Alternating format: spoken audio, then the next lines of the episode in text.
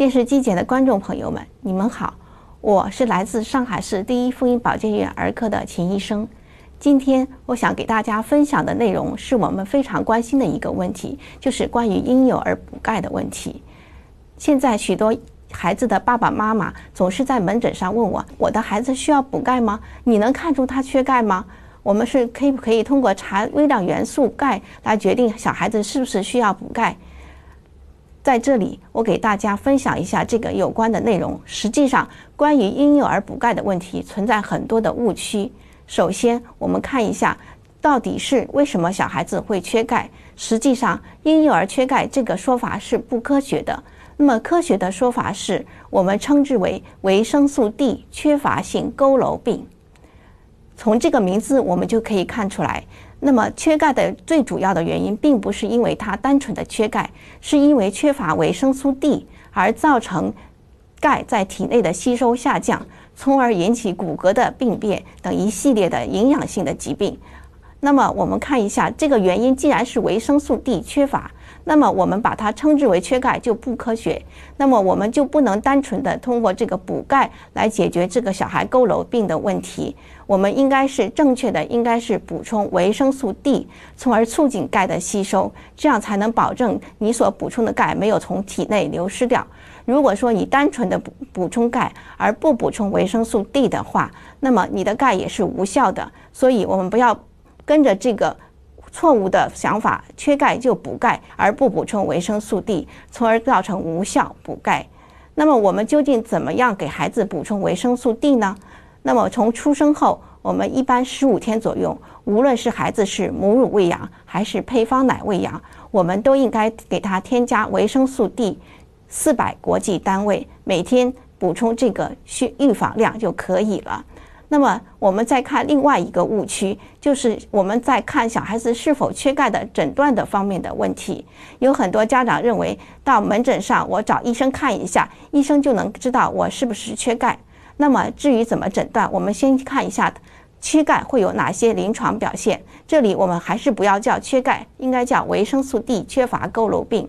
那么这个病的主要表现，早期表现可以出现小孩子烦躁不安。晚上睡觉的时候呢，容易醒啊，容易哭吵，而且呢，出汗比较多，还有小孩子头发枕后面的头发会掉啊，就是来回摇头，造成枕后面的头发会掉，我们叫枕秃。那这些症状呢，都是小孩子维生素 D 缺乏佝偻病的早期表现，但是这些表现并不是特异性的，我们不能单纯的靠这个临床表现来诊断小孩子缺钙。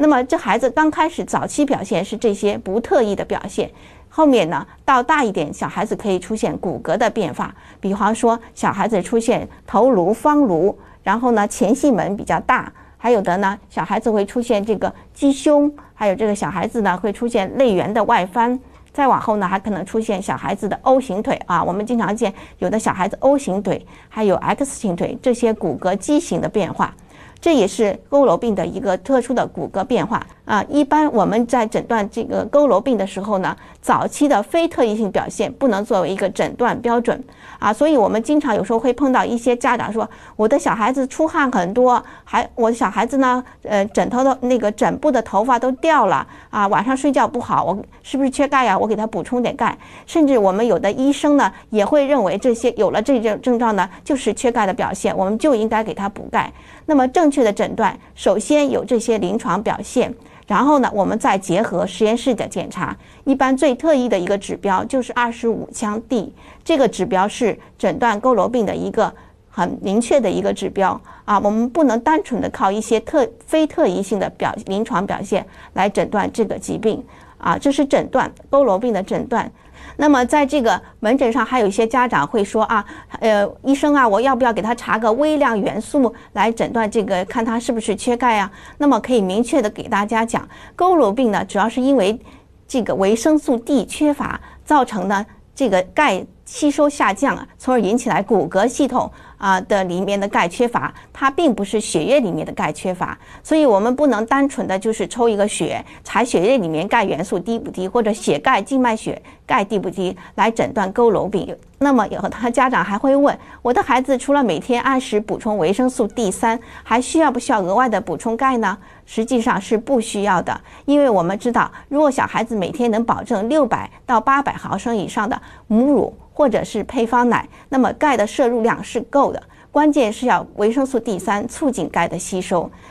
啊，那么有的家长会说，如果说小孩子的奶量不够呢？如果奶量不够的话，我们可以采取食补的办法，比方说一岁以后，我们可以给孩子添加一些钙含量比较丰富的食品，比方说奶酪啦。酸奶啦，还有一些豆制品、虾皮，还有芝麻酱，这些食物呢，都是钙含钙比较丰富的食物。所以呢，我们主张是食补大于药补的。那么过多的补钙会有什么坏处呢？首先，我们知道有些钙剂呢，我们是口口服进入肠道的，但是这些钙剂呢，实际上它的吸收率是非常低的，相对于奶。奶制品来说，比方说，相对于这个配方奶呀或母乳来说，钙的吸收药物钙的吸收力是非常差的。但是这些钙食入到我们肠道以后呢，会与小孩子他吃的奶混在一起，形成一个钙皂，就是钙。钙皂意思就像一个小肥皂粒一样的啊，我们称之为钙皂。这些像小肥皂粒一样的钙皂呢，会引起来小孩便秘。所以在我临床也碰到过许多孩子过多的补钙造成的便秘，这是补钙过多的一个害处。还有个害处，我们知道肠道呢，它在吸收这个微量元素的时候是竞争性的吸收的，比方说钙。和铁还有锌这三个元素，它是竞争性吸收的的。如果说钙补充多了，那么铁和锌就补充的少了，就吸收的少了。所以，如果过多的补钙的话，会影响小孩子铁和锌的吸收，从而造成小孩子缺锌、缺铁。所以我们不要过多的补钙。另外，如果说我们过多的补钙，可能这些钙会沉积在我们小孩子的肾脏上面，甚至心脏上面，造成结石都是有可能的。啊，我们为了预防小孩佝偻病，首先每天按时补充四百国际单位的维生素 D，然后保证奶源在六百到八百毫升以上，尽量的通过食补来补钙啊，不要通过药物来补钙。如果确实小孩子有佝偻病的表现，那么我们要到医院去。在专业医生的指导下，通过临床表现啊，做相应的实验室检查，来确诊之后，再加大我们维生素 D 的摄入量和钙剂的使用。综上所述，婴幼儿补钙，我们要正确认识到，不是单纯的补钙，而是要每天补充适量的维生素 D，再保证充足的奶源就可以了。谢谢大家。